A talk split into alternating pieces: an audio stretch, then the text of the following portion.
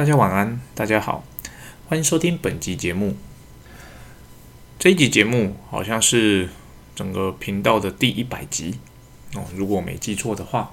那在这第一百集想要聊什么呢？本来想说能不能有一个很厉害的主题来跟大家分享，或者是有个很厉害的案例哦，可以 share 给大家。但很不幸的，最近真的是有点冷清。就是没有什么值得分享的案子，那因为可能国外可能也景气不是非常的好，我指的是我们这个产业啦。那很多很多很多的问题，那不少的询价，但是并没有一些值得分享的案例。所以呢，今天我还是来分享一些我在工作中啊会啊拥有的一些习惯。不知道在听节目的各位，那你们的公司形态是什么？是代理商呢，还是制造商？也就是所谓的品牌厂？那你们有没有习惯性的到工作的现场去看一看？我指的不是客户端的呃现场，而是我们自己工厂自己家的工厂，就是去看看我们的产线哦，去看看我们的产品的组装的状况。去看看自己卖的设备，那我可能我卖到美国去，那这个设备预计假设下个礼拜要交机，那我去现场看看它的测试的状况怎么样？不知道大家有没有这样的习惯？那我自己是有这样的习惯哦，这样的习惯养成，基本上其实是一种所谓的不安心感啊。怎么说呢？主要是我很想要知道我的产品，我卖给别人的这个产品，它到底。有没有被好好的制作？那以及说这个产品到底它做出来之后，它的功能是不是如同诶我所叙述的那么的好？以及我到底自己会不会用这个产品？那因为就是有这样的所谓的不安全感，所以我很习惯性的我就会到现场去，然后去看别人诶这边是怎么组装的？那为什么是这样子的设计？那以及在测试的时候来看一下测试的结果。所以呢，这是嗯，我觉得这个习惯，我我个人觉得蛮好的啦。好在哪里呢？在于就是你其实会更了解你自家的产品。相信很多人在初做业务的时候，尤其是可能做呃 B to B，然后是做设备类的，很多人其实，在你在成真正成交之前呢，你可能根本不知道你的产品是在做什么的，或者是说你并不知道。自己的产品是怎么被生产出来的？那以及说你的产品到底哪些是所谓的制作上的美感哦？哦，因为我在初期的时候，其实我也是很不了解这一块。那后来呢？呃，因为我必须要一个人哦出国去出差。那你在国内当业务的时候，其实你有任何的问题嘛？大不了就是把客户带到公司来。然后请其他部门的可能研发部的人啊、制造部的人啊来回答这些问题嘛。但是当你今天要一个人出国去出差的时候，对我而言，我就觉得我要非常的了解我在卖的这个东西，我才能够出去真的很有说服力的讲给我的代理商听，或者很有说服力的说服这个新的客户变成我的代理商。于是呢，呃，当就是转国外销业务那一年，我很长很长跑现场。那我跑现场当然不是只有自己去看而已，我会拉着研发去，哎，跟我讲，你这个为什么要这样设计？为什么要用这个零件？为什么他要用这个 size？这样的设计的好处是什么？那别人家是怎么设计？如果我看到别人的设计跟我们家不一样，我觉得，诶，他那样是他是用 A 款的设计方式，为什么我们家是用 B 款的设计方式？它有什么差别？我是抓着研发这样来问的。那如果研发没有来的时候，有些时候我觉得问现场的人员或者是客服的人员，诶，你看过那么多啊，可能竞争对手的产品，你有觉得说，诶，我们家的产品在哪一个方面上是市场上觉得，嗯，你出去觉得，嗯，真的做的比其他人更好的吗？我会抓着他们看这些问题。那这也造成了，就是不能讲造成，造就了我在出门的时候，其实。我对自家产品是了解的，那我在讲述产品的时候，我自然而然是有信心的。那你呈现出来的态度，就会影响到对方看我们公司的那种想法嘛。所以，呃，对我而言，就是出差这件事情，就是把我所知道的东西带出去，然后去让客人能够接受我们家的产品的好在哪边。然后，只要做过这一套，基本上大部分的客人都能理解说，哦，哦，你们家是这样子想事情的，哦，这个确实经过你这样解释之后，诶，他确实是跟别人不太一样。那这一块，嗯，的确，他在市场上看到。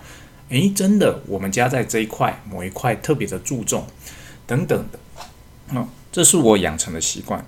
那因为这个习惯，久而久之，因为其实做业务这么多年了，习惯之后，我就会看到很多所谓的设计变更。啊，设计变更指的是什么？就是，嗯，大家在卖设备，你一定会遇到，就是说，诶，我的产品可能一代。跟一代之间会有所谓的产品的设计的改变嘛？那这设计的改变，有些时候是会呃被公开出来的，就是说，诶，公司有跟你讲说，我的这一代跟下一代有哪边会不一样。那有些东西是公司在研发部门内默默改了，因为他说他们的认知就是，诶，这个外形上看不太出来，或者是说，诶，这其实不影响既有的功能。也就是说，你的规格上并没有改变，所以我偷偷的把设计改了，但是我并没有发通知让业务知道。嗯，其实老实说，我做业务，我最讨厌的事情就是研发设计变更，然后呢，我身为业务，我卖设备给客户，我在出机前我才发现这件事情。啊，因为其实这是一件怎么讲？我对于我贩售的东西，对代理商的承诺。他向我下单的产品，哦，就是我跟我告诉他的东西嘛。但是我在设备要送出去之前，我发现，诶，为什么设计变更了？你们没有告诉我。然后我得到的答案就是啊，那个功能没有变啊，嗯，就是呃，我们找到更好的东西啦。可是这个你就会知道，这个并不是一个很好的理由。怎么说呢？因为对我而言，我跟代理商之间的那个。信赖关系是来自于我们的默契，以及我们之间彼此合作已久。他下单，我报价给他什么东西，他下单的就是这些东西嘛。那我这边要承诺的就是，我保证我要交出去的东西跟他下单的东西是一样的。那有些时候设计变更，就是他他确实外表看不出来，可是呢，他可能里面某些重要的元件他换掉了。那换掉了，你会觉得可能没有什么大不了的，那功能一样嘛。可是你要想，一个好的代理商，他通常会做什么？他会放维修零件的备品。对，那你今天设计变更了，然后这个维修零件可能是就是你变更的地方可能是很重要的部分，然后代理商会因为它很重要，所以放备品嘛。你今天设计变更了，没有告知代理商，那代理商他的这个备品是不是变成以后都不能用了？哦，所以对他来讲，其实这就是说。他为了我们的所谓的品牌，他做了这些所谓的库存的投资，但是呢，我们并没有事先的告知他，诶，我会设变哦，所以你应该要调整一下你的库存哦，以防说你放太多的这样的备品的库存，造成你以后要清要清这些库存有压力哦，等等的。其实这是一个点。第二个点在于，如果这个设计变更啊，它功能性没变，但是呢，它的外形变了。其实这对我来讲也有时候也会遇到，那这个真的是蛮头大的嗯！怎么说呢？因为你提供给代理商的是照片、影片的资料，然后规格书嘛，然后代理商把这些资料提供给他的客人，就是说他们已经承诺了看过这个设备长这个样子了，然后等到要设备要交货的时候，发现说，诶，看怎么跟跟照片里面长得完全不一样，然后呢？重点是没有被通知到，因为其实这个只要事先让业务知道，嗯，业务这边其实可以 在成订单之前，先跟代理商讲，诶，代理商不好意思，我们这边有设计变更了，你去跟客户说明一下，那我这个设计变更会造成我的产品看起来不一样，但是呢，整个功能性上会是 OK 的哦，会是一样的哦，那可能长宽高尺寸不同，那可能有人会想说，诶，啊，既然功能一样，外形不一样，有什么好 care 的？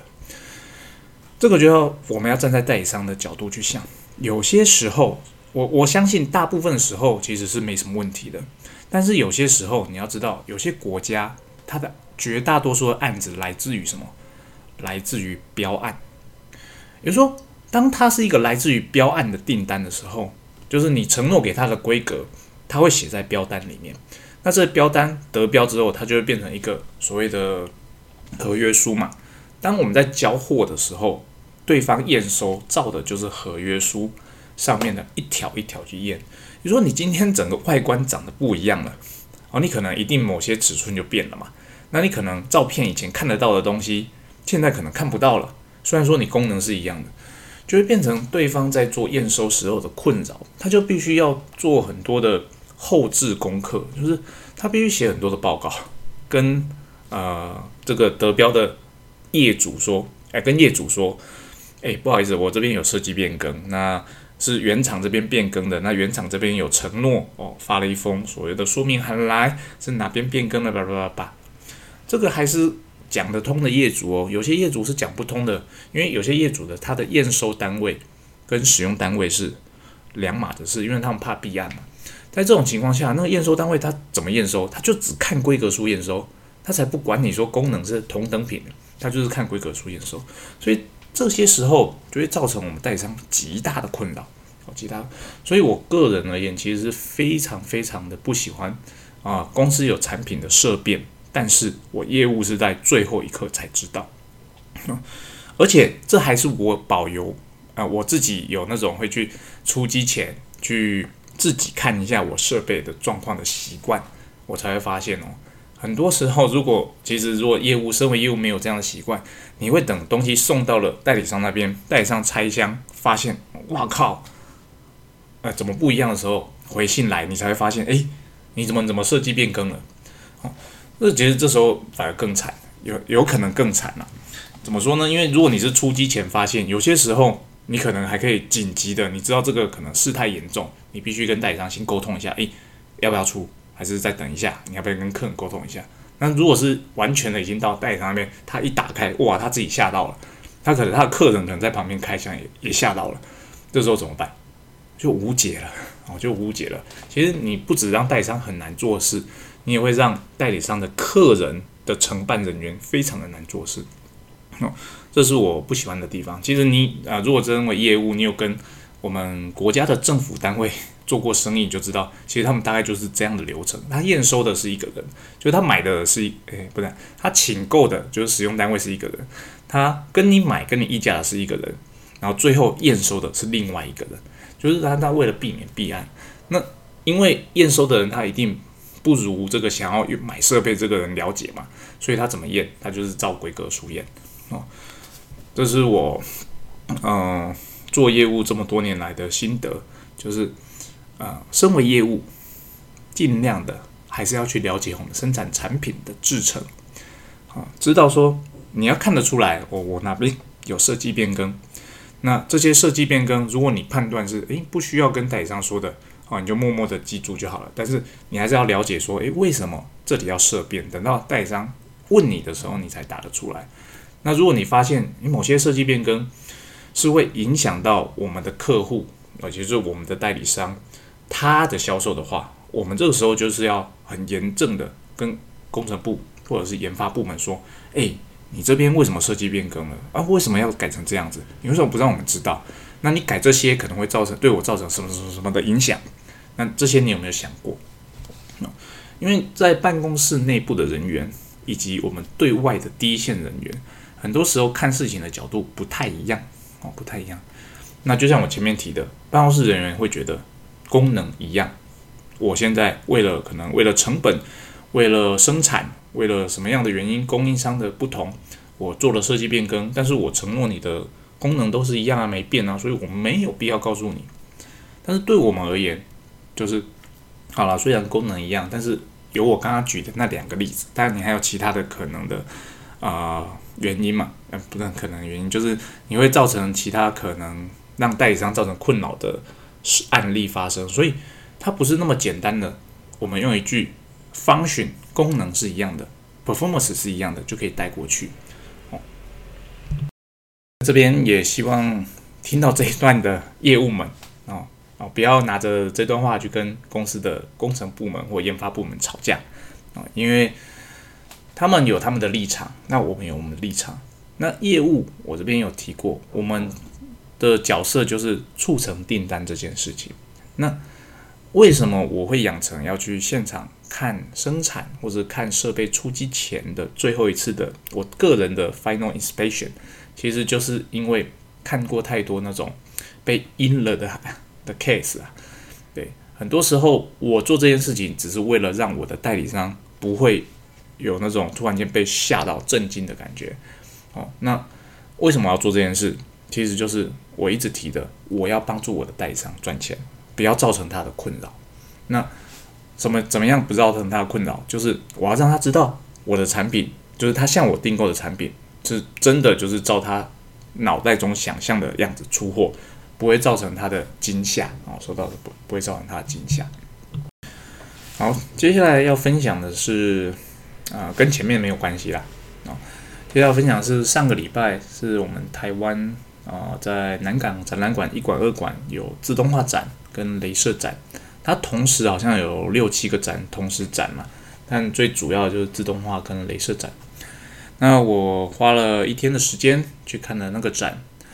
那有听我节目的听众应该都知道，在今年二三月的时候，我们台湾有个台北国际工具机展嘛，我去看完之后，我就说，哎，这个展超级冷清的。啊，我觉得那个时刻办展是根本是个错误。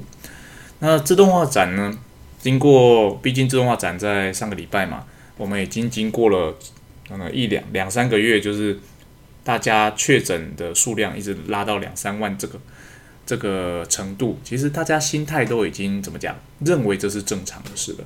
所以我去看展的时候，那人数还不少哦。人数当然外国客还是很少，毕竟台湾还是有管制。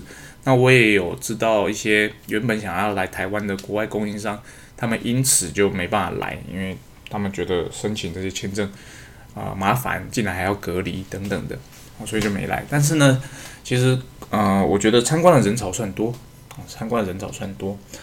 那参观人潮算多，我觉得这算是好事吧？啊，表示说，诶，市场逐渐的恢复正常了。那。自动化展，顾名思义，其实展出的东西就是跟自动化有关的东西嘛。什么叫自动化有关的东西？就是你原本需要人工去做的呃事情，那你现在可以用所谓的自动化的设备，或者用机器人的方式去取代掉。所以呢，自动化展的主角很多就是所谓的自动化的厂商，这种指的是做那种规划的设备规划的，以及做机器手臂的厂商。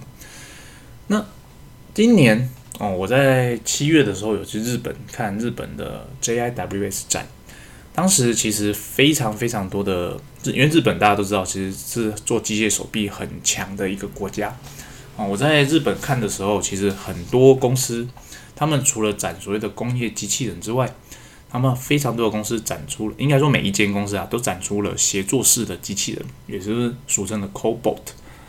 那这一次呢，在台湾的台北国际工具机展，哎，不好意思，讲错了，在台北的那个南港展览馆的自动化展，也是各家的机械手臂的厂商展出的主要的产品，不像以往都是所谓的工业机器人，这一次展出的主要产品也全部都是协作式的机器人。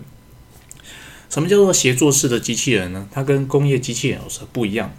那如果不是这个领域的人，可能不太清楚。我简单说明一下，所谓的工业机器人，就是我们可能电视上，如果有时有些时候会看到那种在看厂房里面有一个机器手臂哦，在做生产的，或者汽车厂，他们拿着两个大大的夹子做点焊的啊，做喷漆的，那个就是所谓的工业式机工业级的机器人。那这种机器人呢，它就是可以二十四小时的工作，但是呢，它在操作上，呃，它是需要用教导盒。哦，去告诉机器人该怎么做事，以及呢，因为它呃力量很大，动作很快，所以呢，它是需要做一个周边防护的，避免人员进侵入到机器人的工作领域。那协作制机器人呢，它是怎么讲？顾名思义，它是跟人要一起合作工作的机器人。比如说，它在哪一块上面加强了？它在安全性上面加强了，才在操作性上面变得更简单了。说这个机器人呢，它在移动的时候，如果它有发生跟人体碰撞的状况下，那它内部的扭力哦，如果计算发现，哎，你撞到东西了，它会马上的停机。而且呢，它的外壳的部分会用的是比较不像工业机器人，就是铸铁啊、铸钢啊，非常的硬。它这个外壳呢，就是用比较有一点柔软吸震的材料哦，让你撞到的时候比较不会有那种疼痛的感觉。那这一次呢，各家都展出所谓的协作式的机器人。那这样子，但是协作式机器人跟工业级的机器人它比起来，当然它有所谓的精度上。跟耐用性上可能没有那么好的缺点，可是呢，我在这一两年发现这是一个趋势。这个趋势并不是说协作式机器人比较便宜啊，它没有比较便宜哦。如果你在这产业就知道，我一开始也以为说想说，诶，这样子比较呃没有那么工业等级的产品，是不是应该比较便宜啊？没有啊，不好意思，它它跟工业级机器人的价格。基本上是相当的，以目前来说，那我在跟他们言谈之中，我发现就是，诶，这些原本卖工业机器人的公司的工程师，他们对这个 协作式机器人会这么受欢迎，有一点问号。问号来自于哪里呢？他们就是以工程师的角度在看，就是说，奇怪，这个机器人它的精度没有那么好，它的刚性没那么好，它的，呃。操作性虽然看起来便利，但是其实它没办法做很精细的动作。那为什么市场会需要这个东西呢？就是这是工程师们的一个问疑问。他们没有口头上这样讲，但是我从我跟他们的对答，我有感觉到他们的内心有这样的疑惑。那针对这个呢，我后来回头有去思考一下。其实因为我对 c o b o 这个东西已经有兴趣一阵子了，我觉得这个东西真的是一个很棒的发明。那它可以解决掉我们以往做自动化的时候啊，呃，终端客人那边还需要培育一个会操作机器人的工程师的这个问题。使用 c o b o 基本上可以把这个问题把它百分之六七十都把它解决掉了，因为它的操作上真的是很简单。如果你的应用上只是单纯的把东西从 A 地方拿到 B 地方去，比如说我们简单的就是上下料了。然后大跟周边的设备有一个简单的联动的话，你真的使用协作式的机器人，你可以很快的，即使你本身没有工程的背景，只要教你看过那个怎么去呃教机器人动作，我相信啊再怎么笨的人啊，你在三十分钟内你一定可以学会让他可以从 A 夹取东西拿到 B 这个动作哦这个动作，那这这个动作呢？基本上，如果你是用工业机器人的话，因为你你需要学教导核，你需要学坐标系，你要知道怎么去从立体的方向去控制机器人。所以呢，基本上一个完全没经验的人，你要做到这件事情呢，我相信两个小时以上是跑不掉的，而且中间有可能会撞击。所以，协作式机器人呢，它带来的其实就是这种所谓的便利性。便利性，当然它的精度上没办法跟工业级机器人相比，可是呢。就是它这样的便利性以及安全性，你不用担心它会把你砰的撞飞哦，因为工业级机器人它真的是不管你的，反正它就照你的动作做嘛，然后你叫它去呃快速的左右移动，它就快速的左右移动。当它撞到人的时候，因为它比人重，所以人就一定就是飞走骨折。但协作型机器人它因为强调安全性，就是它真的撞到你的时候，它内部的那个感应的 sensor 会命令机器人停机。但在这种时候呢？其实你就比较不会有受伤的状况，所以对于终端使用者来讲，一它方便，二它安全。光是这两点，我就可以理解说为什么呃协作型机器人在这几年它的销售量一路一路的往上攀爬。那有趣的是，它并不代表我们现在有的工业级机器人它的销售量下降了，没有哦，工业级机器人在这几年也都是供不应求。就像呃，以世界上最大的厂商发那科来说好了，它的交期从以前的三个月到现在，你订一个机器人手臂，半年到八个月跑不掉，哦，你就知道，其实它这是供不应求的状态。那在这种时候呢，你就会知道自动化是未来的趋势。那自动化是未来的趋势，它走向两块，一就是无人的，就是那种所谓的无人工厂。就像我们 Tesla 里面，其实基本上都是用机器人取代人力嘛。机 Tesla 的工厂，如果没看过的话，上 YouTube 找，你应该可以看到他们工厂内部。那尤其因为 Tesla 是车厂，它里面用非常非常多的机器人，你们就知道说，诶，其实那样的一块是趋势，也会越来越多。那另外一块呢，就是我刚刚提到的协作式的这一块。那为什么协作式的这一块也会越来越多呢？因为一样的工厂的人员很难找，就是真的是很多人都不想要到现场去工作。那现场的工作还是需要做啊，那你怎么办？你就是需要有一个取代人力的设备在这边。那过往呢？你要取代人力的设备，你只能选工业级机器人，或者是请自动化厂商帮你刻制化定做。那刻制化定做它的好处就是它可以，呃，怎么样符合你的需求生产嘛？但它的坏处就是说，诶，你今天 A 设备定制了一个，那你 A 设备故障了，你这个为它定制的这个上下料自动的系统就不能动了，其实它就变成一个 idol，它不会生产嘛。但是你如果今天用的是协作式协作型机器人的话，因为它的教导很容易，它可以很快的，诶，我今天 A 这边用不到了，我就把这机器人拆了，拿到 B 设备上面去，那很快的就教导教他怎么样取放料，怎么样放正确，按启动，它就可以马上工作。所以呢，呃，不难想象这会是一个未来，未来的趋势。那这就是我这一次看自动化展览的心得。那在展览中，其实也跟大部分人聊掉聊到了，其实真的就是，嗯，目前虽然说国境快开放了，就大家的感觉都差不多，诶，国境开快开放了，其实大家也觉得应该要开放了，但是呢，刚好遇到今年我们知道乌俄战争嘛，不知道大家还记不记得乌俄战争其实还没打完，然后乌俄战争造成的后遗症现在才慢慢的出来，欧洲那边。真的是通膨，现在才开始一路的还在往上啊，一直一路的还在往上。美国那边通膨的影响还是还是在。那呃，联准会那边也是鹰派的升息，一路升一路升一路升，就是变成说，哎，市场那边终端使用者那边的买买家有点缩手了，对他们开始比较保守的观望。啊，因为他不知道市场的走向会往哪一个极端去，在不知道就是景气不明朗的时候，大家会做什么事情？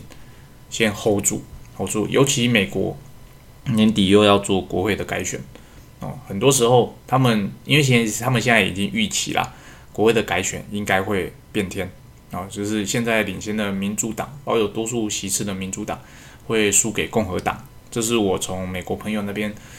呃，得到的消息，因为以目前的事态来讲，啊，判断上应该是，呃，共和党会取得多数的席次。那在这种情况下，其实大家原先的政策会不会继续延续下去呢？或者是说，诶，到时候会变成两党在那边激烈的竞争，啊，他们在投资上就稍微有一点缩手，稍微有点缩手，就是影响到以我们这个产业来说。呃，目前觉得嗯，没有到完全很很冷，但是就是觉得诶凉凉的哦，凉凉的哦。以上就是跟大家分享。那今天节目的长度比较长一点，那主要是诶刚好有一点话题可以跟大家聊啦。那也是因为刚好这是第一百集，那希望这个节目可以继续的走下去。那有。可以更有的更多资讯，或是国外来的 feedback，可以跟大家分享。那今天节目就到这边，谢谢大家，拜拜。